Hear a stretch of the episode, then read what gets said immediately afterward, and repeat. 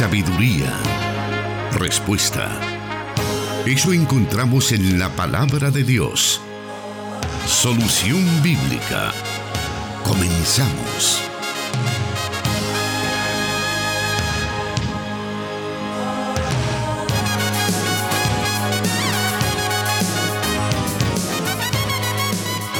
Es nuestro buen Padre Celestial el que nos da la oportunidad de estar llegando a usted con el programa Solución Bíblica en esta oportunidad. Le estamos saludando desde los estudios de Plenitud Radio 98.1 FM Santa Ana a través de nuestra señal también en internet en plenitud.fm.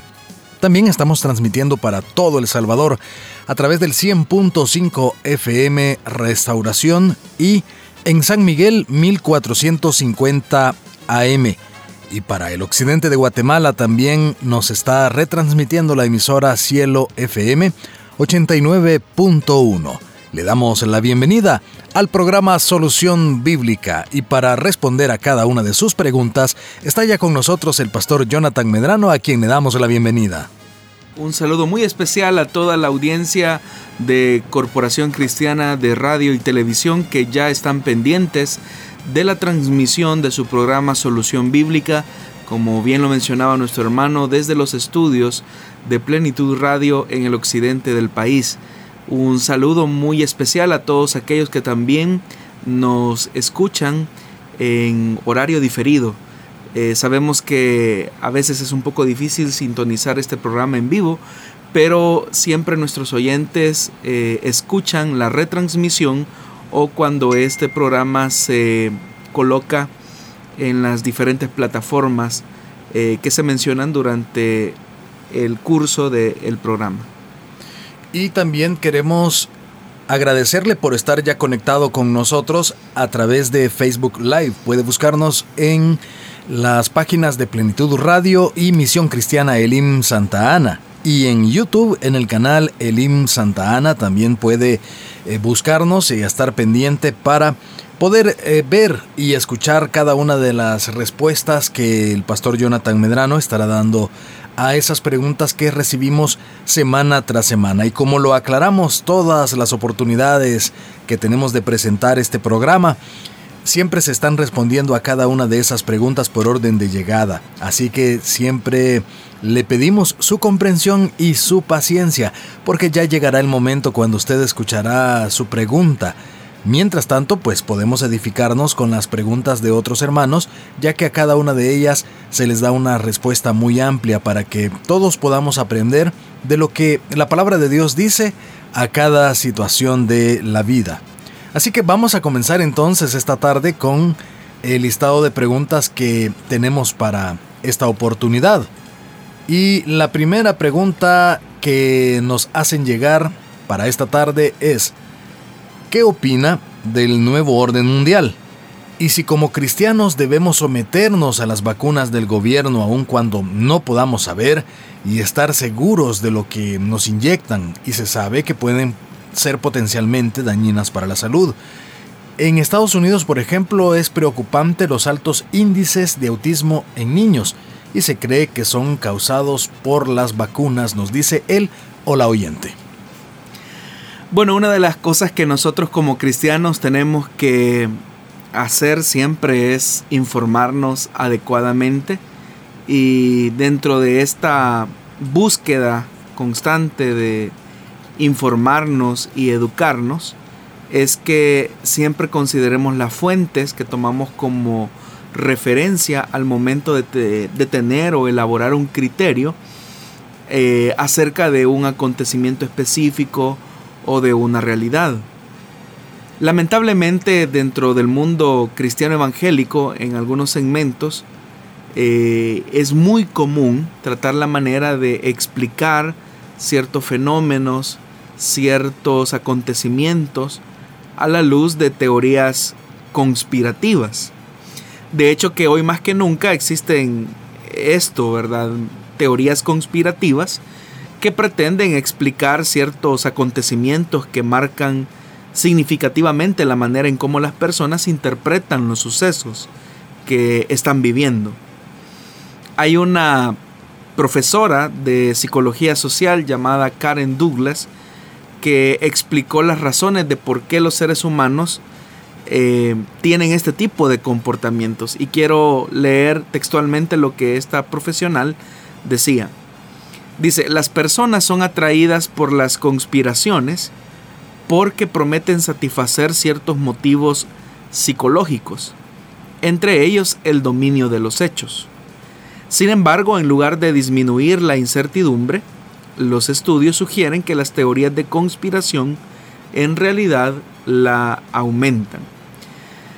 Lamentablemente, como lo dije al inicio, los creyentes no estamos exentos de sufrir esta clase de atracción, eh, de ser víctimas de la desinformación y sus consecuencias, obviamente.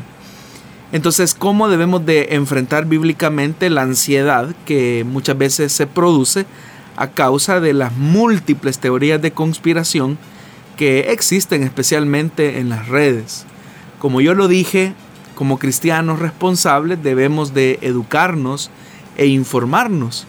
Pero una de las cosas que tenemos que evaluar continuamente es la fuente de procedencia eh, de la información.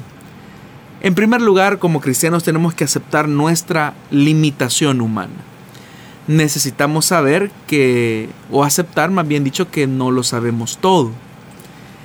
Hasta cierto punto el mismo Señor Jesús tuvo que enfrentarse y lidiar con ciertas teorías de conspiración acerca de su regreso.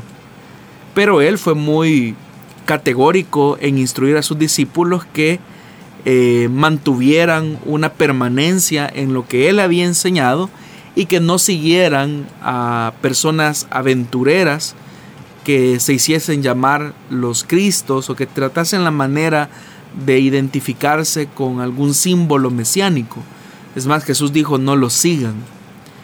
Aún así, los discípulos se sintieron muy tentados para crear o especular cosas como por ejemplo la restauración del reino de Israel, porque ellos entendían que Jesús venía a instaurar un reino como tal, como ellos lo imaginaban o lo esperaban.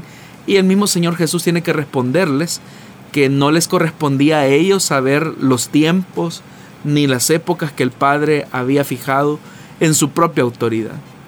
Entonces lo que notamos ahí es que Jesús no responde a las curiosidades de sus discípulos, sino que les dijo una gran verdad. A ustedes no les corresponde saberlo.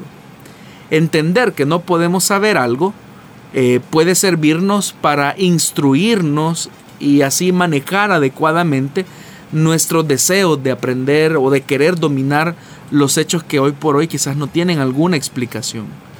A eso es a lo que incluso el escritor de Eclesiastés eh, tuvo el tiempo, los medios y el intelecto para descubrir todo el sistema que maneja el universo y sin embargo él dijo que vio toda la obra de Dios y decidí que el hombre no puede descubrir la obra que se ha hecho debajo del sol. Aunque el hombre busque con afán, dice el predicador en Eclesiastés, no lo descubrirá. Y aunque el sabio diga que lo conoce, no lo descubrirá, dice Eclesiastés. Entonces, la misma palabra de Dios acepta, o más bien dicho, determina la realidad que como cristianos no vamos a tener la capacidad de saberlo todo. Y es ahí donde muchas personas se hacen preguntas especulativas que muchas veces se fundamentan con estas teorías de conspiración, cosas como por ejemplo, ¿será verdad que el COVID-19 es una conspiración para reducir la población mundial? ¿O se trata de un arma biológica contra China o un plan oculto para controlar el mundo? ¿Será que este es el gran inicio de la gran tribulación? ¿Será que estamos a la víspera de, la, de una tercera guerra mundial? Entonces a todas esas preguntas que andan especulando y que realmente eh, se fundamentan en estas teorías conspirativas que circulan en las redes, eh, tenemos que ser sinceros que no sabemos, no, no lo sabemos, tenemos que aceptar nuestra limitada capacidad. Por esta razón la solución no es seguir indagando o especulando, fomentando la ansiedad y añadiendo confusión a una, a una situación que para algunos ya es bastante incierta. Debemos de aceptar entonces nuestras limitaciones de no poder entenderlo todo y de estar conformes con esa realidad, de no poderlo entender todo. Pero lo más importante es que ante todo esto debemos de temer a Dios y no al ser humano. La, esta profesional de la que les he mencionado hacía referencia eh, que el, detrás de las teorías de conspiración hay una sensación de querer tener un poder y una confianza sobre el acceso a la información. Es decir, de yo sé algo que los demás no saben. Y eso a la larga lo que hace es producir un sentimiento entre las personas de insatisfacción y se sienten peor a la larga. Por eso es que estas teorías de conspiración lo único que hacen es alimentar el miedo. Y de ahí la razón de por qué la pregunta del oyente dice, eh, ¿será que estamos frente a un nuevo orden mundial? Eh, ¿Será que nosotros como cristianos debemos de someternos a las vacunas del gobierno? En primer lugar, no estamos hablando de una vacuna específica de un gobierno. Es todo eh, un complejo, una compleja comunidad científica la que está trabajando en diferentes partes del mundo por encontrar una cura al nuevo COVID-19. Sin embargo, por la sensación o el sensacionalismo que se produce en algunos sectores religiosos, ya hay, alguien, ya hay algunos que están especulando, diciendo cosas como eh, ahí viene la marca de la bestia, cosas como por ejemplo, esta es la entrada del anticristo, eh, llegar al punto incluso de decir que que los altos índices de autismo eh, en niños, creer que son causados por las vacunas, eso es, una, es un desconocimiento absoluto eh, de, cómo eh, evolucionan los descubrimientos científicos. Entonces por eso yo decía, en vez de caer en ese sensacionalismo, nosotros debemos de confiar plenamente en el Señor es más, Jesús dijo algo importante, que en nuestra calidad de ovejas, nosotros estamos en medio de lobos.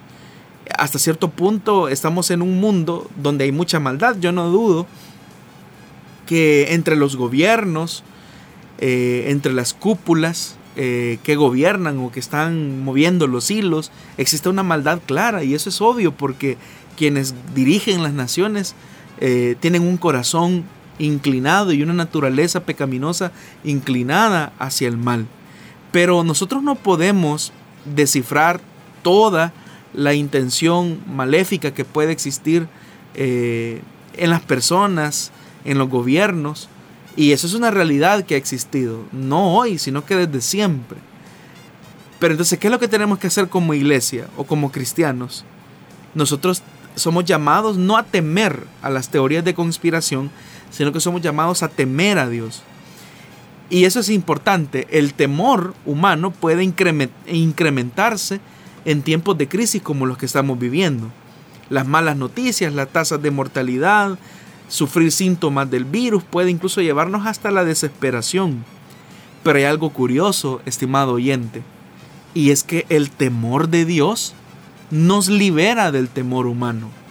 Cuando nosotros más tememos a Dios, menos temor tenemos del hombre y de lo que Él nos pueda hacer. Pero cuando nosotros dejamos de temer a Dios y comenzamos a temer al hombre, por su maldad, por su necio corazón, es ahí donde la desesperación y el sufrimiento y la paranoia incluso puede eh, traicionarnos. Y una cosa más que quisiera mencionar al respecto es que nosotros debemos de ocupar nuestra mente y nuestro corazón con lo que Dios ha revelado.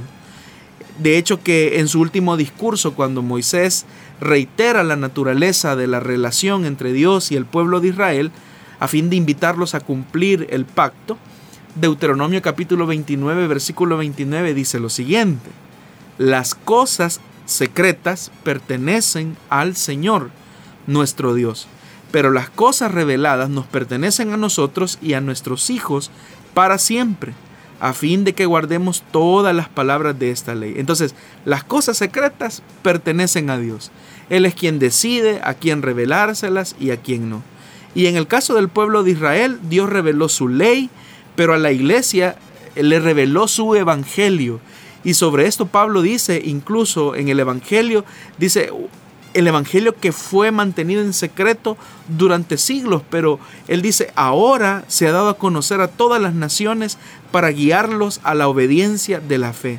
Entonces el Evangelio es la revelación dada a la iglesia y por lo tanto debemos de ocupar nuestra mente y corazón con las promesas del Evangelio, que como incluso lo, lo señalara algún padre de la iglesia, Clemente de Roma, dice que el descanso del reino venidero y la vida eterna se encuentran en lo que Dios ha revelado. Entonces debemos de ocuparnos en eso, en lo que Dios ha revelado en su palabra, sin caer en la tentación de estos sensacionalismos que son muy comunes a partir de estas teorías de conspiración. Bueno, hemos escuchado la respuesta a la primera pregunta de esta tarde. Le hacemos la invitación para que siga con nosotros conectado en el programa Solución Bíblica. Le hacemos la invitación también para que pueda compartirnos en sus redes sociales esta transmisión a través de Facebook Live. Volvemos en unos momentos con más de las preguntas para esta ocasión.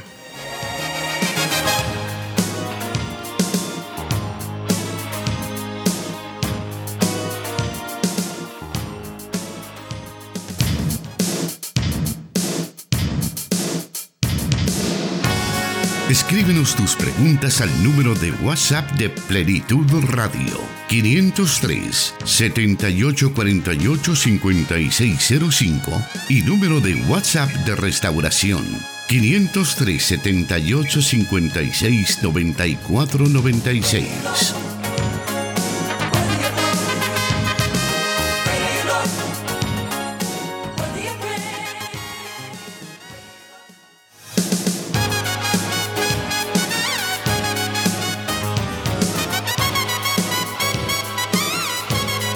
Ya tenemos el reporte de varios oyentes que nos están sintonizando en diferentes lugares de El Salvador y fuera de nuestras fronteras. Únase a ellos también, háganos un comentario en esta transmisión para que podamos saber de usted y también del lugar donde nos está escuchando. Proporciónenos esa información, la cual es muy valiosa para nosotros y así poder saber de usted. Vamos a seguir esta tarde entonces con la segunda pregunta y esta dice así. ¿Tiene alguna relación el capítulo 15, versículo 1 de Apocalipsis con lo que hoy en día está pasando? No, categóricamente no. Eh, lo que dice el para tener una noción de lo que dice el, el capítulo 15, versículo 1 de Apocalipsis, dice, vi en el cielo otra señal grande y maravillosa. ¿Cuál era esa señal? Siete ángeles con las siete plagas que son las últimas, pues con ellas se, se consumará la ira de Dios. Nosotros no hemos visto ángeles. Si fuéramos literalistas con, con el versículo 1, no hemos visto a siete ángeles con siete plagas. Lo digo de manera irónica porque de hecho que todo el libro de Apocalipsis está construido para demostrar una tensión que existe entre el bien y el mal, como el mal siempre se opone al bien, pero el libro de Apocalipsis lo que demuestra es que a pesar de que exista oposición, exista maldad, Dios, que es un ser justo, eterno y santo, ha de hacer justicia en su momento. En este capítulo 15 nosotros lo que encontramos es la última eh, serie de siete que encontramos en el libro de Apocalipsis en relación a los juicios de Dios, porque si se ha leído el libro de Apocalipsis, ustedes se habrán dado cuenta que se habla acerca de los siete sellos, que sería la primera serie, la segunda serie, que serían las siete trompetas, y la última o la tercera serie de siete, que es las siete copas de la ira de Dios. Ahora, lo que dice claramente el versículo 1 es que estos ángeles han, vienen, como lo dice, con las siete plagas, que son las últimas, dice, pues con ellas se consumará la ira de Dios. Es lo que se conoce como las siete copas de la ira de Dios. Ahora, no se trata de 21 juicios, como algunos creen, sino que cada una cada serie de siete lo que está reafirmando es un aspecto del juicio que Dios trae contra aquellos que se oponen al mensaje de la palabra de Dios. Ahora, volvemos a lo que mencionábamos en la pregunta anterior. Es Dios el que va afirmando los eventos, los sucesos, es Dios el que los permite, es Dios el que tiene un objetivo y un propósito cuando acontecen situaciones como las que estamos viviendo. Pero también siendo muy objetivos con la historia, tenemos que entender que en todos esos acontecimientos que, de los cuales la historia está llena, está lleno, eh, lo que podemos nosotros entender es que Dios en su soberanía y en su providencia utiliza estos mismos elementos con los hijos de Dios para su provecho y para su bien. Pero nosotros como cristianos no podemos especular y decir es que esto está aconteciendo porque es esto. No podemos generalizar el porqué de los propósitos, los planes providenciales de Dios para todos los seres humanos. Porque efectivamente esta situación que hoy por hoy el mundo vive está afectándonos a todos de manera diferente o nos está perfeccionando en el plan de Dios de manera distinta. Entonces uno no puede generalizar. Pero sí es importante que nosotros comprendamos que el libro de Apocalipsis nos habla de una esperanza, de la esperanza del bien triunfando sobre el mal, sobre la esperanza de el reino de Dios que finalmente a través de toda la oposición, la persecución se termina instaurando. Así es que si lo vemos desde esa perspectiva de ese reino de Dios que está progresando en la historia, sí tiene relación con nosotros. Pero si lo que queremos hacer es identificar a esta pandemia como con un juicio de la ira de Dios, es ahí donde siento que tenemos que tener sumamente cuidado con ese tipo de afirmaciones o especulaciones muchas veces. La siguiente pregunta de nuestra audiencia tiene que ver también con el libro de Apocalipsis y nos dice así, Dios les bendiga hermanos, ¿me pueden explicar el versículo 8 del capítulo 17 de Apocalipsis? Por favor, gracias, nos dice el oyente. Bueno, para poder explicar el versículo 8 del capítulo 17 tenemos que tener en contexto lo que el capítulo 17 refleja. El capítulo 17 y el capítulo 18. Primero hay que decir que se habla acerca de la bestia, que nosotros popularmente la conocemos como el anticristo. Ahora, en el libro de Apocalipsis se condena de manera severa a dos tipos de Babilonia. Algunos han dicho que realmente es la misma Babilonia, solo que con dos énfasis distintos la Babilonia religiosa y la Babilonia eh, de tipo comercial. Pero tanto la Babilonia religiosa como la Babilonia comercial, estas se oponen abiertamente a Dios, pero acompañan los propósitos y planes de la bestia. Ahora, en, en el capítulo 17, lo que se dice es que Dios le revela a Juan a través de uno de los ángeles. Y es uno de los siete ángeles que se encontraron en el capítulo anterior, en el capítulo 15. Dice que uno de esos siete ángeles le iba a mostrar a Juan el castigo de la gran ramera. Dicho sea de paso, aclarando la gran ramera o la gran prostituta, es aquel sistema religioso que igualmente desconoce al Dios verdadero. Y dice que le iba a mostrar el juicio eh, y el castigo que recibiría la gran ramera, que es toda la expresión religiosa en la que no se conoce al Dios verdadero. Y esa puede ser cualquier expresión eh, religiosa en la que se desconozca a Dios, a Jesucristo como mediador de salvación y autor y consumador de la fe auténtica. Ahora, lo curioso es que en ese capítulo 17 se hace una descripción de esta bestia. Y note lo que dice el versículo 8 que es por lo que pregunta el oyente.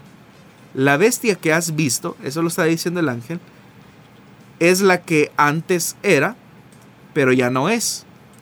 Y está a punto de subir del abismo, pero va rumbo a la destrucción. Si nosotros leemos detenidamente ese versículo, nos vamos a dar cuenta que ese pasaje se parece a otro que también se encuentra en el libro de el Apocalipsis, pero que hace una referencia directa a Jesucristo. Cuando se dice el que era, el que es y el que ha de venir. Entonces la razón de por qué el ángel describe a la bestia o al anticristo en los mismos o casi en los mismos términos en los que el libro de Apocalipsis describe al Señor Jesús, es porque esta bestia o el anticristo siempre ha tenido como finalidad imitar a Dios. Y a eso es a lo que se refiere el escritor de Tesalonicenses cuando dice que este personaje enviado por Satanás eh, se hace pasar por Dios al punto que se sienta en el templo de Dios.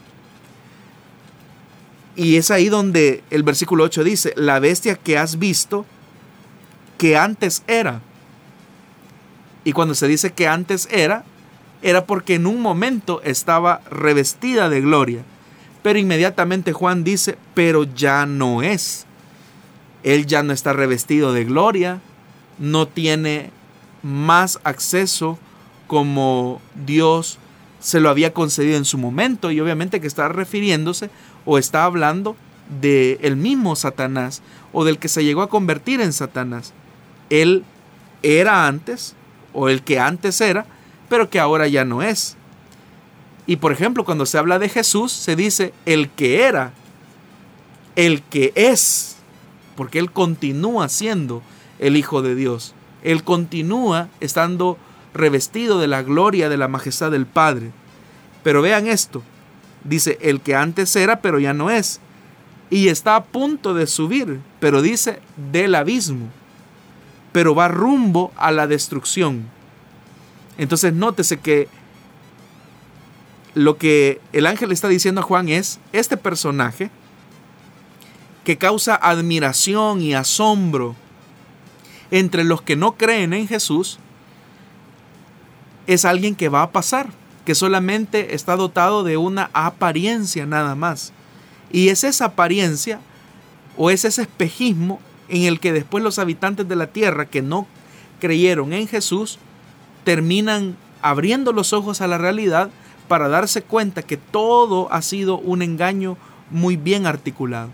Entonces el versículo 8 lo que está hablando es acerca de ese espejismo o de esa mentira o de esa eh, de esa trampa eh, por tratar la manera de impresionar a los hombres. Y eso es lo que Satanás hace.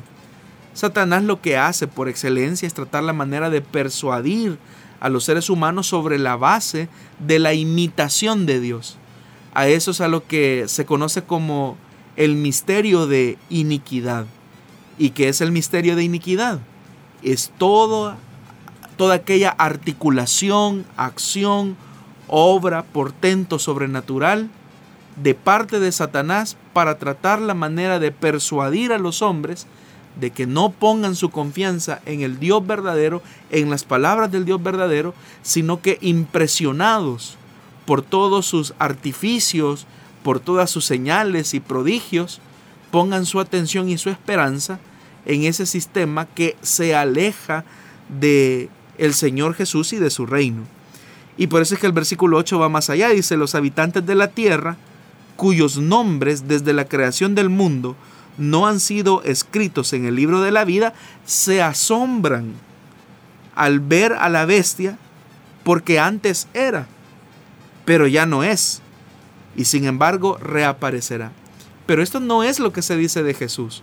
Porque lo que se dice de Jesús es el que era, el que es y el que ha de venir. Y eso habla de la permanencia, eso habla del nombre de Dios, del yo soy, el que estuve, el que está y el que estará. Eso habla de la eternidad, de la perfección, de la divinidad. Pero siempre Satanás tratará la manera de imitarlo de Dios. Y en esa apariencia es que causa la sensación de querer arrastrar y de confundir a las personas. Y razón tiene el escritor del Nuevo Testamento cuando dice que cuando por cuanto no creyeron a la verdad revelada de Dios en la persona de Jesucristo, un espíritu engañador los aparta del camino de la verdad.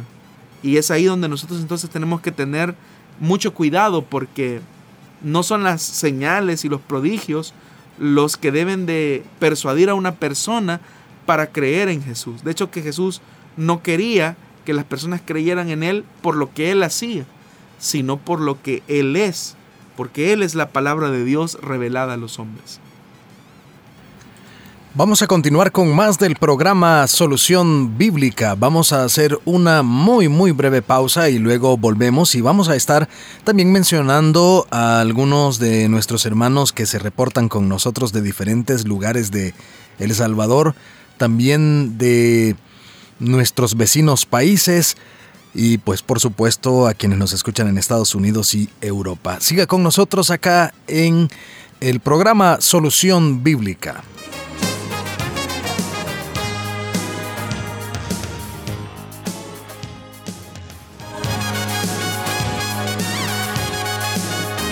Su palabra es luz.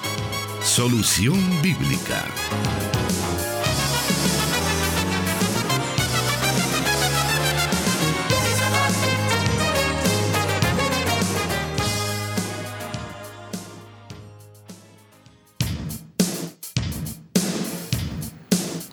Y queremos recordarle también que puede escuchar este programa posteriormente en las plataformas de Spotify y SoundCloud. Este programa queda grabado y posteriormente se está colocando en audio en esas plataformas para que usted desde cualquier dispositivo móvil pueda revivir estas, eh, estos momentos, estas preguntas y sus respuestas y así aprender más de la palabra de Dios. Vamos a dar lectura a algunos de los comentarios que hemos recibido y algunas de las, eh, de los, de las personas que se están reportando con nosotros. Enviamos un saludo a Neftalí Vargas. Él está por ahí pues escuchándonos y bueno, gracias por estar ahí pendiente. Vamos a también a saludar a través de el WhatsApp de restauración. Hemos estado recibiendo también una serie de preguntas que nos dice, Dios les bendiga, ¿qué significa Israel? ¿Por qué a Jacob se le dio el nombre de Israel?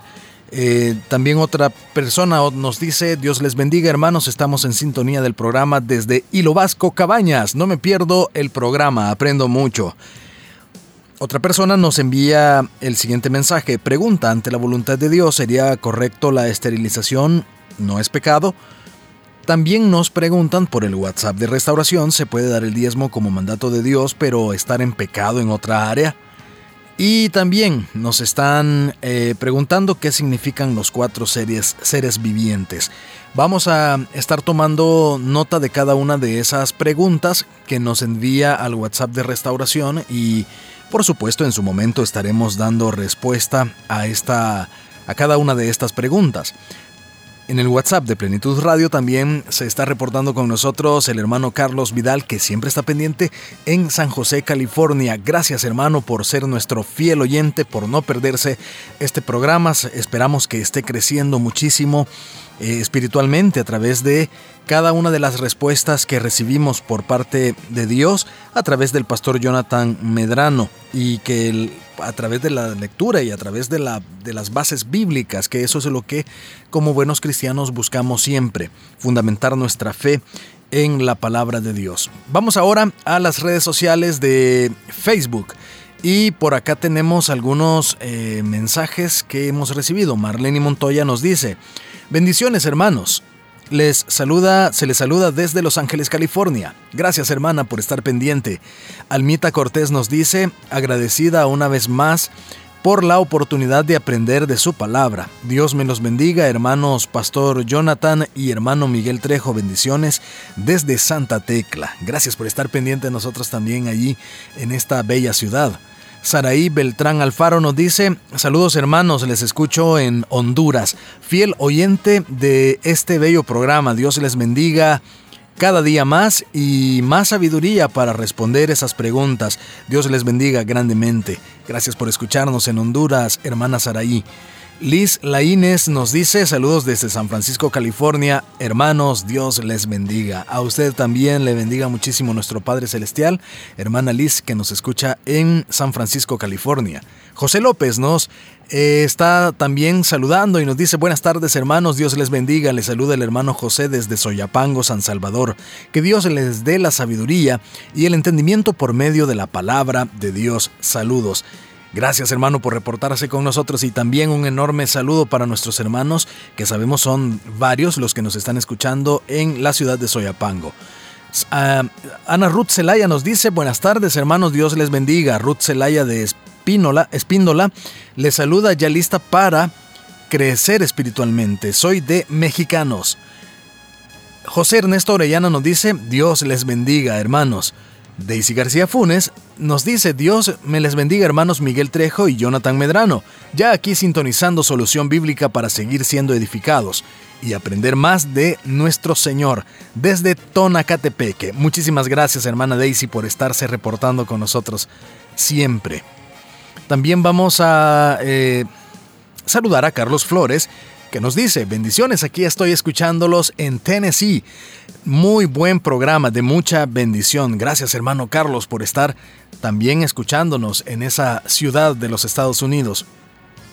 Vladimir Santeliz nos dice, bendiciones hermanos, un cordial saludo a la distancia desde Misión Cristiana Elim de Virginia, filial de Maryland. Bendiciones. También a usted hermano Vladimir, gracias por saludarnos, gracias por estarnos escuchando en la ciudad de Virginia.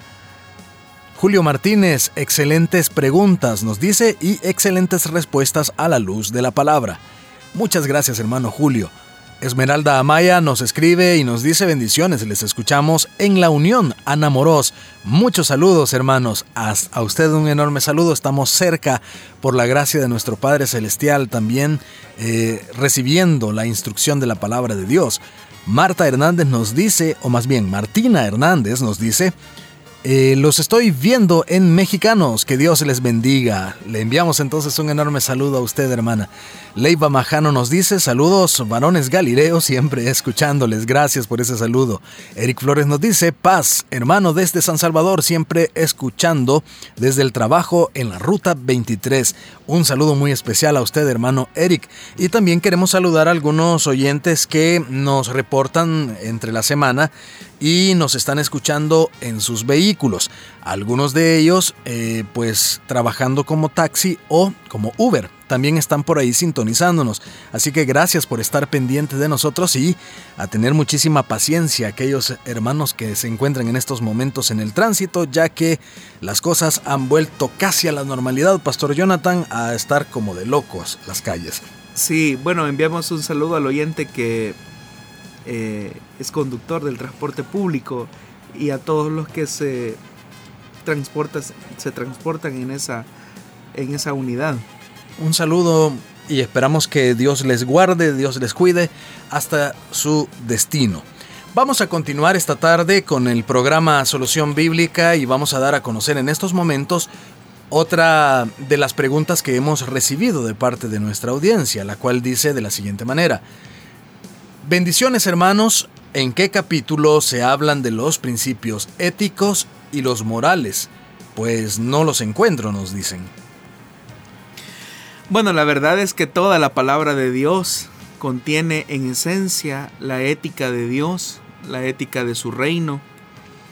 Y obviamente que de esos principios éticos que son inamovibles, inalterables y aplicables a toda raza, cultura, etnia, eh, son los que deben de regir a los que han rendido su corazón a Jesús o su voluntad y han decidido seguir en esta ruta de discipulado, de, ser discípulos de Él. Entonces toda la Biblia, toda la Biblia eh, es un contenido ético de Dios. Ahora, en otras ocasiones yo he mencionado que la ética de Dios está por encima de los preceptos morales, ¿verdad? Porque la ética, como ya lo dije, es universal. Y la moralidad, aunque viene siendo una derivación de la ética, a veces hay ciertos aspectos morales que tienen más que todo que ver con elementos culturales de determinadas regiones, pero que esos elementos culturales forman parte de la moralidad de ese tiempo o de la moralidad de una época en específico. Por ejemplo, em, se consideraba una, un acto inmoral que un hombre y una mujer estuviesen platicando. Y la razón, y eso en, la época bíblica, ¿no? Pero nosotros encontramos a un Jesús que habla con las mujeres. La mejor prueba de eso es que Jesús em, habla con la mujer samaritana. Los discípulos se sorprenden porque en esa época eso era considerado como algo indecoroso o inmoral que un hombre y una mujer estuviesen hablando, por decirlo así, en la vía pública. Ahora, en el trato que Jesús le daba a la mujer samaritana, su forma de dirigirse a ella era sobre la base de la ética. Encontramos a un Jesús muy respetuoso, muy cordial. Eh, encontramos también a un Jesús que trata la manera de separar esa barrera de división que existía entre judíos y samaritanos. Y a eso es a lo que me refiero cuando yo digo que la ética está por encima de los preceptos morales. Entonces toda la Biblia, toda la Biblia, su contenido, es parte de la ética de Dios. O lo que algunos también han llamado la ética del reino de Dios. Que es universal, eh, es objetiva, y dentro de esa, universal, esa universalidad debemos de entender que son principios absolutos, no son relativos. La moralidad, eh, entendiéndose como una apreciación de ciertos aspectos culturales, eh, no es absoluta, es relativa y depende muchas veces de las épocas y de los países, pero la ética es absoluta y la ética está por encima de la moralidad. Obviamente que alguien que es una persona ética es una persona que tiene una moralidad, pero lo que está por encima de su moralidad es la ética y no a la inversa, porque si no, se puede caer en lo que Jesús mismo señaló, que en su época había gente muy moral. Por ejemplo, los fariseos no adulteraban, pero sí lo hacían en su corazón moralmente la gente los veía, no, ellos son fieles a sus esposas, no se les ha visto que hayan adulterado, pero Jesús en su ética dijo que cualquier hombre que veía a una mujer y la codiciaba en su corazón, ya había adulterado con ella. Entonces, ¿qué es lo que Jesús está enfatizando?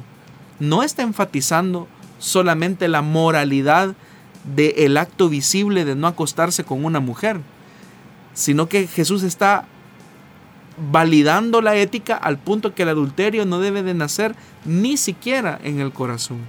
Entonces la ética, como ya lo dije, es absoluta y es exigente.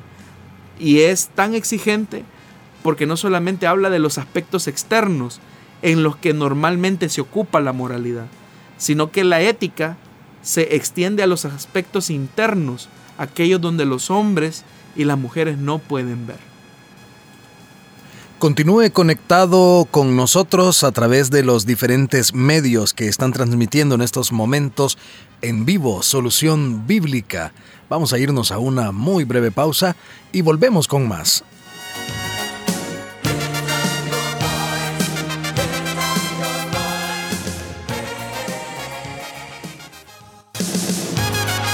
Solución Bíblica con el pastor Jonathan Medrano desde Plenitud Radio 98.1 FM en Santa Ana, enlazada con Restauración 100.5 FM.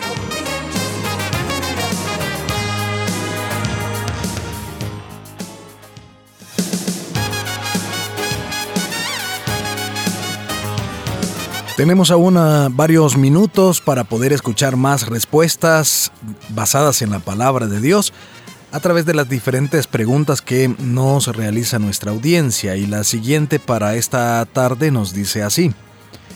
Es un planteamiento el que nos, que nos hacen. Dios les bendiga hermanos de Solución Bíblica. Les escuchamos en Estados Unidos. Mi pregunta es por qué algunas iglesias en Estados Unidos permiten que algunos hermanos ocupen privilegios como diáconos, líderes, supervisores de área, cuando muchos de estos están casados aquí con otras personas, pero en sus países de origen aún están casados o divorciados porque aquí les fueron infieles a sus esposas. Hoy parece que los pastores los toleran a sabiendas que ellos están en esta situación. Gracias, nos dice él o la oyente. Bueno, efectivamente, como usted lo menciona, hermano Miguel, es un planteamiento. Sin embargo, en el planteamiento que hace él o la oyente, ya hay un veredicto eh, definitivo. En primer lugar, dice que algunas iglesias eh, permiten que algunos hermanos ocupen privilegios y dice que a sabiendas que ellos tienen una relación matrimonial con personas en sus países de origen, pero que en Estados Unidos eh, se han vuelto a casar, ¿verdad? Ahora, el problema es que en el argumento que hace el oyente, eh, de una sola vez está dando por sentado que los pastores de manera consciente eh, aceptan y toleran ese tipo de cosas. Podemos hablar por el caso de nuestra misión eh, en Estados Unidos, de Misión Cristiana de Lima. Las iglesias han crecido tanto en los Estados Unidos a causa de, de este proceso de migración que definitivamente que las personas tienen una necesidad espiritual de congregarse, de servir al Señor. Y los pastores y obreros de nuestra misión afuera del país siguen los lineamientos y principios que se establecen en la palabra de Dios. De tal manera que para ocupar una posición como diácono, líder, supervisor, eh, es un requisito indispensable. Obviamente el estar casado, eh, pero obviamente en el entendido de que esa relación está fundamentada sobre la base de la verdad. Pudiese darse el caso que tal vez alguna situación aislada donde alguien mienta, es decir, que se haya ido de su país de origen, haya llegado a Estados Unidos, eh, se involucra sentimentalmente con una persona, se casa con esta persona, aun cuando está casado con otra persona en su país de origen. Y que al llegar a la iglesia, pues diga, sí, yo estoy casado y, con una sola mujer. Eh, y el pastor, actuando de buena fe, creyendo en lo que esa persona le dice, pues se le otorga algún privilegio. Pero ese es un caso eh, aislado. El pastor pues no sabe eh, todo el recorrido o de esa persona eh, y mucho menos tiene acceso, por ejemplo, al registro civil para saber si tal o cual hermano auténticamente está diciendo la verdad. Lo que se hace es confiar en la palabra que él está diciendo, él o ella está diciendo. Pero eso es algo que no solamente se produce en Estados Unidos, Ocurre también acá en El Salvador, donde los pastores al momento de otorgar un privilegio lo hacen sobre eh, la confianza de la información que él o la hermana proporcionan al momento de ingresar en un privilegio específico. Así que no es verdad, no es cierto que los pastores toleran eh, a sabiendas de esta situación como lo menciona él o la oyente ellos siguen teniendo los mismos parámetros establecidos en la palabra de Dios. Y si hubiese habido algún caso aislado, la responsabilidad no es del pastor, eh, porque él no puede saberlo todo, él no anda fiscalizándole la vida a los miembros, no se hace ni en Estados Unidos ni se hace acá. La responsabilidad del cristiano al brindar una información acerca de su condición civil Es algo que queda bajo la responsabilidad, repito nuevamente, del que proporciona dicha información. Y se cree en la palabra que proporciona eh, el hermano o la hermana. Así que hay que tener mucho cuidado. No es cierto que los pastores toleren ese tipo de situaciones. Y pudiesen haber casos aislados, aislados, pero serían casos que corren por cuenta y responsabilidad de la persona que brindó una información falsa. Y los mentirosos tendrán que dar cuenta a Dios. Y aunque se puedan burlar a las autoridades espirituales aquí en la tierra, delante de la mirada eh, justa de nuestro Dios, nadie se va a escapar. Tenemos otra pregunta de otro oyente similar a la que acabamos de, de escuchar y dice así, ¿qué pasa con hermanos y hermanas que emigraron a Estados Unidos u otro país y se vuelven a casar? Ya que al salir de casa o abandonar el hogar, hay una desintegración en el hogar. ¿Es correcto que se vuelvan a casar ya que el matrimonio es para siempre? Bueno, nuevamente nos encontramos frente a una pregunta que describe la realidad de muchos hermanos y hermanas que no consideran lo que la Biblia dice acerca de este tipo de situaciones donde uno de los cónyuges tiene que irse de su país de origen. Las personas casadas debemos de entender, eh, tienen un pacto matrimonial que ha sido verificado por Dios. Dios lo ha bendecido y el problema es que las personas que se van y dicen, bueno, yo solamente me voy a ir por un par de años y después voy a regresar. El problema es que al cruzar la frontera, pues no es que ellos reciben don de continencia eh, automáticamente. Eso no ocurre. Por eso es que la Biblia es tan insistente en decirnos que el esposo no se separe de su esposa y que la esposa no se separe de su esposo por el mismo hecho que no tienen dominio propio y eso el apóstol Pablo lo señala en la primera epístola a los Corintios en el capítulo 7. Lamentablemente cuando parcializamos nuestra obediencia a Dios, y vamos con cosas como, bueno, si es la voluntad de Dios que, que yo llegue, las cosas se me van a dar. Y si no es la voluntad de Dios, eh, no se me van a dar. Y muchas veces actuamos de una manera inmadura, eh, poco consciente de la palabra de Dios. Hay muchas personas que así miden la voluntad de Dios. Si las cosas me salen bien, es porque es la voluntad de Dios. Y si las cosas me salen mal, es porque no era la voluntad de Dios. Y de manera tan simplista, tan reduccionista, eh, lamentablemente a, puro arbitrio, eh, manipulan sus acontecimientos personales y quieren decir que son o no son la voluntad de Dios. Cuando Dios ha revelado su palabra y ha dejado el parámetro por el cual el cristiano debe de normar su conducta.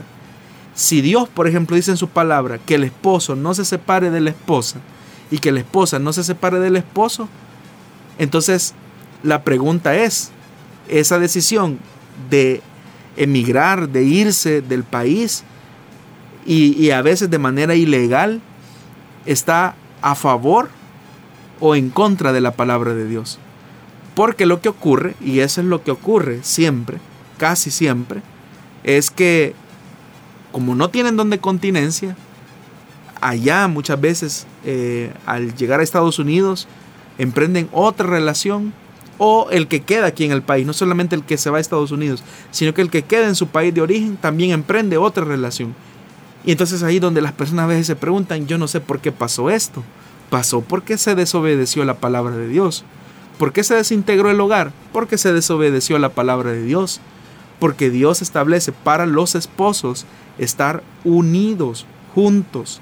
No puede existir mucha separación de distancia. Eso es ir en contra de la palabra de Dios. Ahora, volvamos al punto. ¿Es correcto que se vuelvan a casar? Obviamente que no, eso es un adulterio. ¿Qué pasa si un hermano eh, se va del país y dice, no, yo voy a ayudar a mi familia y dentro de cinco años yo regreso? Muchas veces esos cinco años se vuelven 20, 25, 30 años y los hermanos que nos escuchan en Estados Unidos saben que eso es verdad.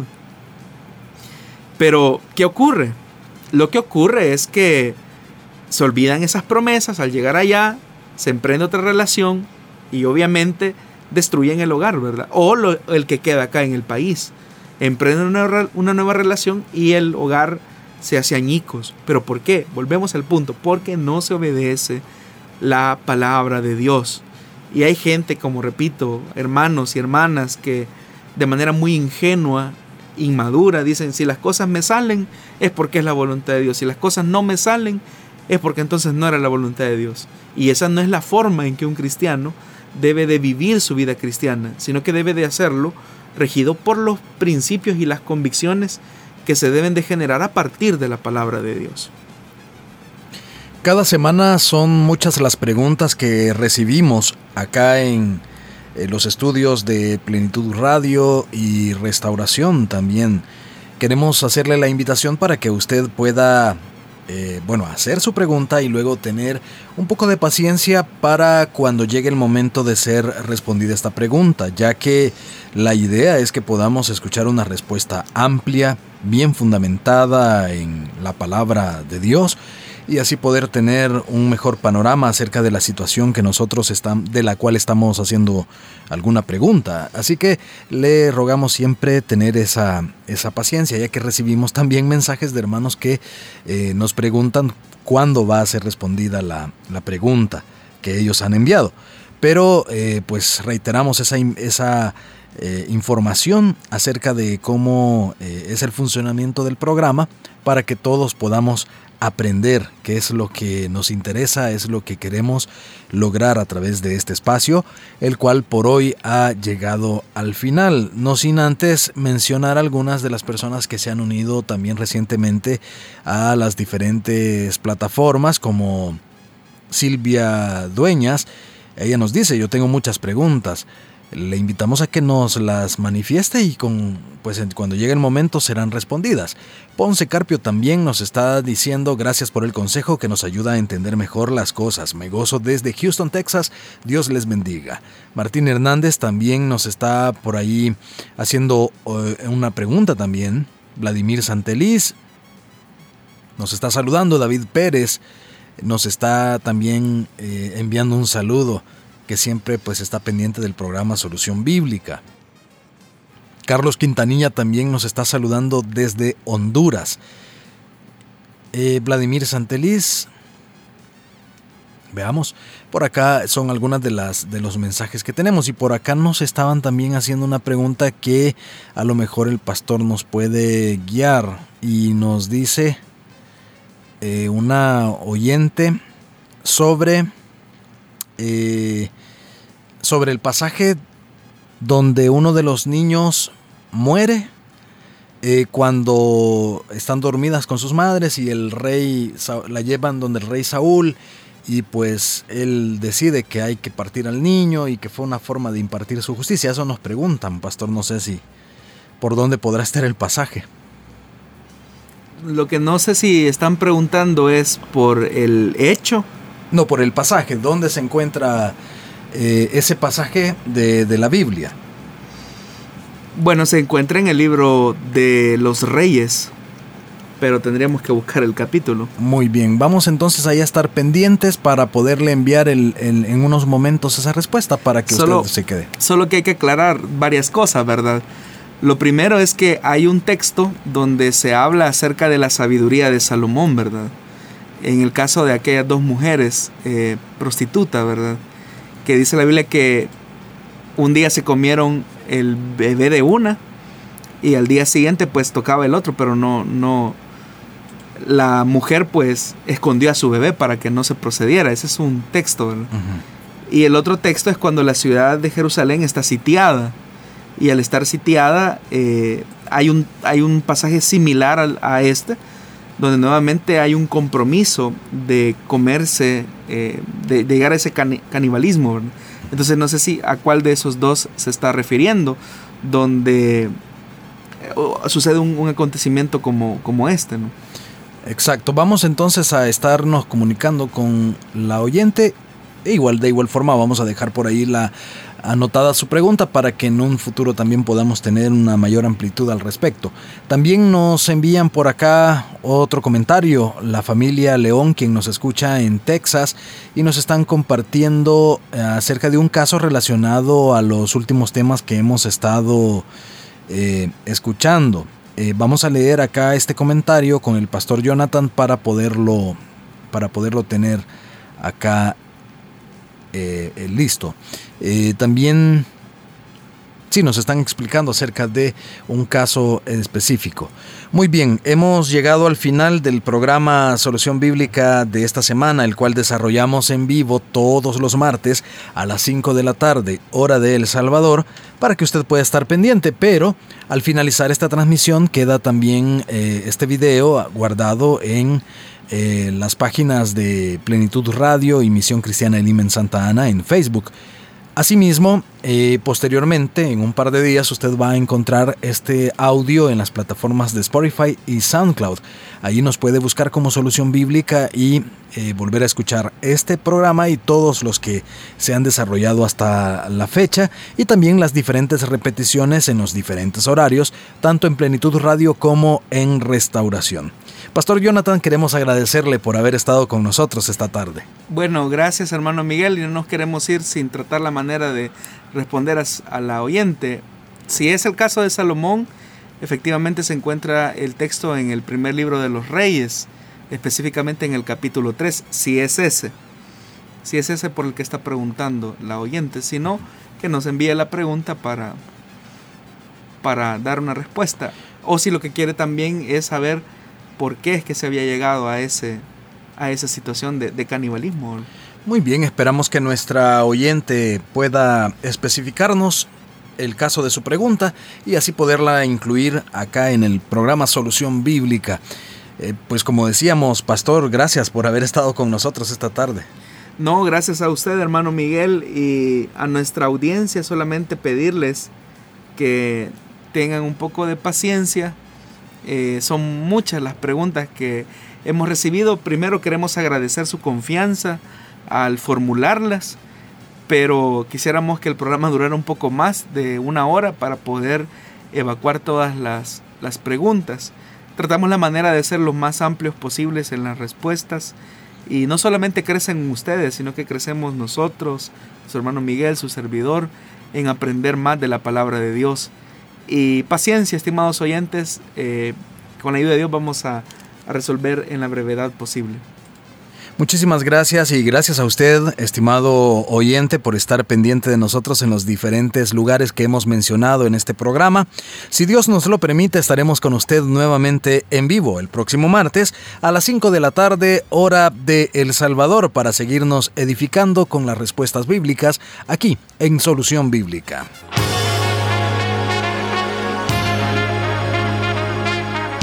Encontramos respuesta en la palabra de Dios. Solución bíblica. Hasta el próximo programa.